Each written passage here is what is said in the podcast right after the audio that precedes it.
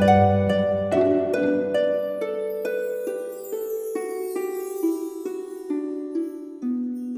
イルセラピーでバラ色の人生。宇宙とつながるミオラジオ。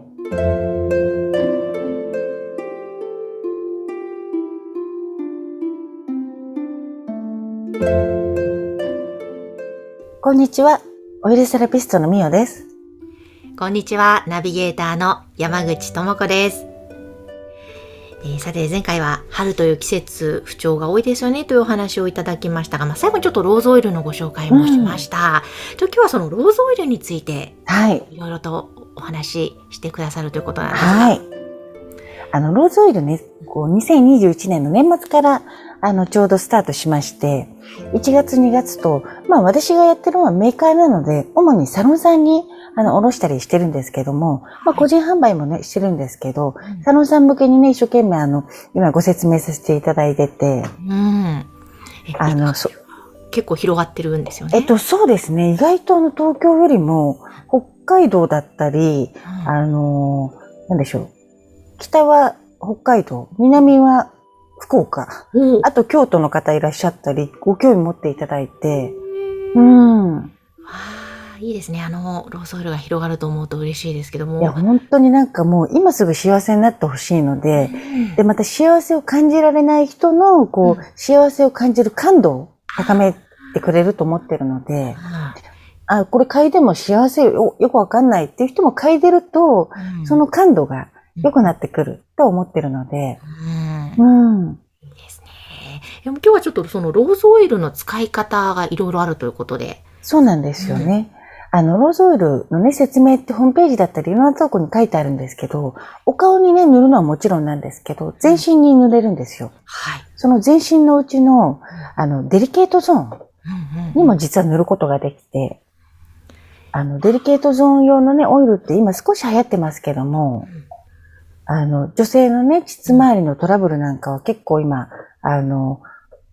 言われるようになってきて、問題視されるようになってきて、うんそういうところのケアとしても使うことができますっていうね、お話をしようと思います。いやーぜひ、本当今デリケートゾーンのケアってすごく、ここ最近ですか？なんかよく目にするようになってきましたね。うんうんなんか昔は割とそれもタブーみたいな言えないみたいな状況がありましたけど、結構今オープンになってきてますよね。そうですね。でうん結局のところ、私トラブルをね、やっぱり抱える方がすごく多くなってきたんだろうなっていうのと、うん。あとは、その、まあ女性の生き方が変わってきて、昔だったらね、あの子供何人も産んで、生理のあの回数っていうのも、女性のね、一生の生理の回数っていうのももっと少なかったのが、今は本当に、あの、生理の、ね、回数がめちゃめちゃ多いみたいで、昔と比べると。そうなんですか？うん、だからそれがから女性の体にもね、すごく影響してたりとか、あとは働いてる女性も多いので、まあ男性のように働いて、うんやっぱり女性の体としてのケアをあまりね、されてこなかった方なんかは、うんうん、意外と、まあ、膣だけじゃなくってね、婦人科系のトラブルを抱えてる方もすごく多いっていうのを聞聞きますね。いやーこれデリケートゾーンに使う場合はもう普通に塗ればいいんですか、そうですね。デリケートゾーンの場合はもう普通に塗ってあげるっていうだけで、で、何がトラブルなのかっていうと、まあ特に更年期うんあたりのね、あの年代の方って、やっぱりあの、なんて言うんでしょう。こう、潤いがなくなってくる。まあ実はね、あの、ち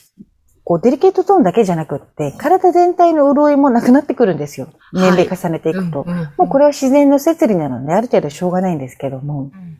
まあそれで膣とかが萎縮してきちゃうっていう問題があるみたいで、へー。うん。あとはすごく乾きやすい、乾燥しやすい、それでヒリヒリした感じがあったり、不快感がある方っていうのがすごく多いみたいで、へー。うん。なんかローズオイルはこう、どんなでしょう、どんな効能といいますか、なんだろうな、こうその女性の更年期とかデリケートゾーンにどういうふうに働きかけてくれるんですか、あの、ローズの精油自体がもう本当に古来から、やっぱり女性ホルモンにすごく働きかけてくれたりとか、婦人科系にとってのこう、万能薬のように古代では使われてきてたので、ううん。ん。なので、あの、そうですね。やっぱり潤いをもたらしたり、あとは殺菌効果なんかも実はあるので、へー。うんなので、やっぱりその、またはその、なんて言うんでしょう。自分でデリケートゾーンだったり、膣を、に触れるっていうことをやってほしいんですよ。へー。で、そうすると自分でその変化だったりとか、うんあ今日の体温だったりとか、うん。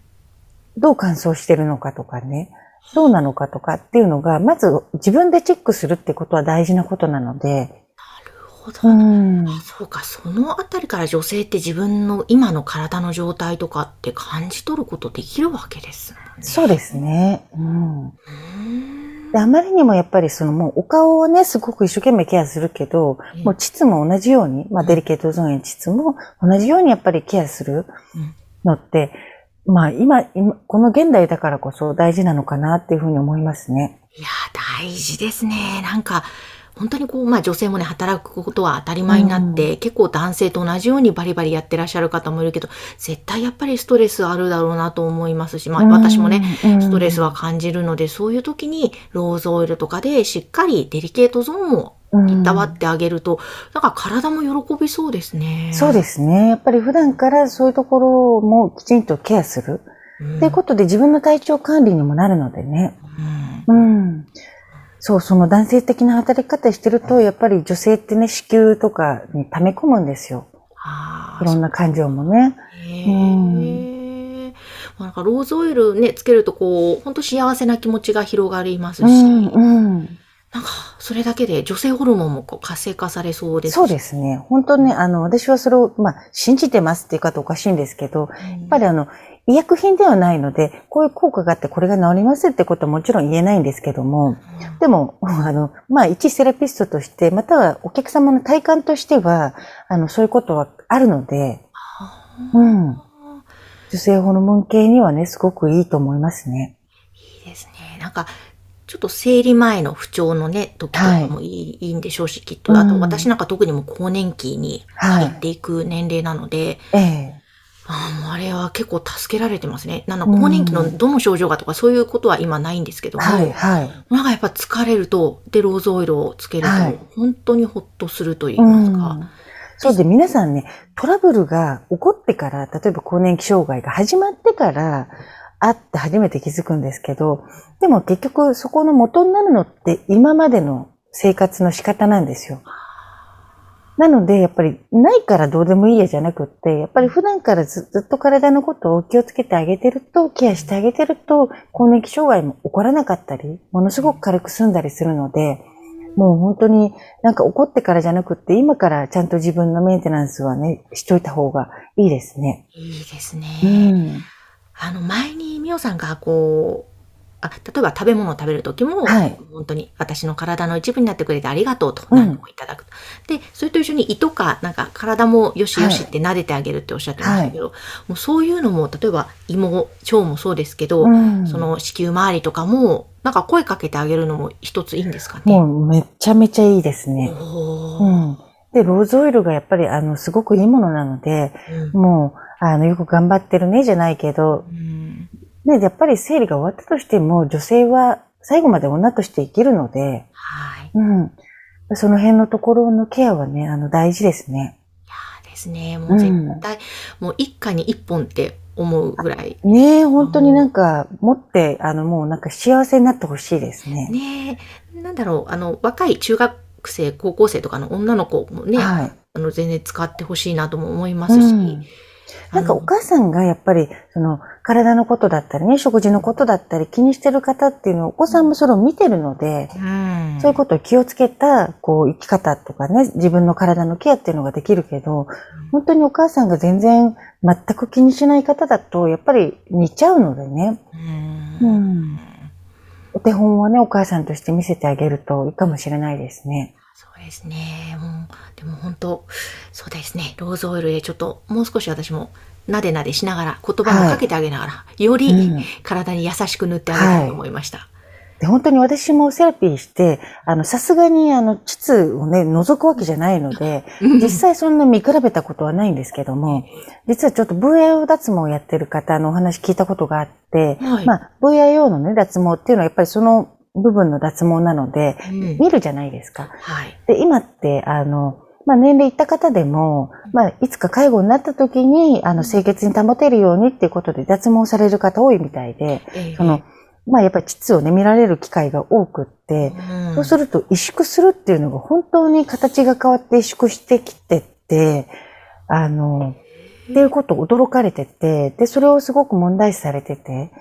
そういうお話を聞いたことがあって、私はね、あの、セラピストなんですけど、さすがにそこまで見比べたことないので、うん。本当にそうなんだと思って、うん、で、子宮脱って言って、子宮とかも降りてきちゃうんですよ。どんどんどんどん下がってきたりとか。ええそうなんだ。ただやっぱり子宮というか膣の中にね、手入れてると自分の直腸だったり、そのね、子宮の方とかも触れるので、え、そうなんですか？そうです、そうです。私なんかももう当たり前のように、なんか別にあのデリケートゾーンケアがこう入る前から、うん。まあに20年近く自分の体にずっとオイル塗ってるので、そのはオイルももちろんデリケートゾーンだったり、膣の中までこう全部ケアするんですけども、そうするとその時、あ、体調ちょっと悪いと、あ、ちょっと温度低いなとか、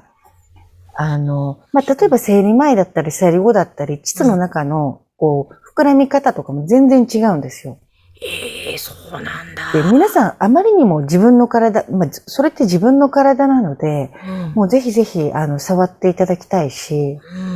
うん。うん、ですね。ちょっとローズオイルつけてねうん、チェックしてみてほしいですね。うん。なんか恥ずかしがらず当たり前にそういうのがなっていくとうんもっともっといいですね本。当鼻の穴、耳の穴、まあ、口とか、あの、同じですよ。だって自分の体なんで、あれ同じじゃないか。さんの表現が面白い。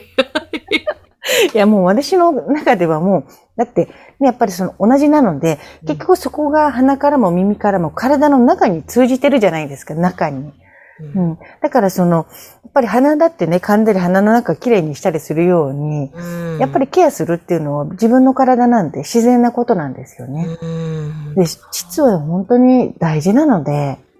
ですね。大事だっていう感覚すらないのがちょっと問題かなっていうので、まずは触ってみる。うん自分の状態を知ってみる。うん。うん。そういう時にね、ちょっと何もつけないとあれなので、うんローズオイルつけるともう質にもいいですし、メンタルにもいいし。えーいいですね。ぜひ、あの皆さん、今日ローズオイルの使い方でデリケートゾーンのお話ししました。ぜひ活用してみてください。はい。ローズオイルは番組の概要欄のところに、みおさんのえホームページを掲載しています EC サイト。こちらアクセスしていただくと細かい説明が書いてありますのでご覧ください。みおさん今日もありがとうございました。ありがとうございました。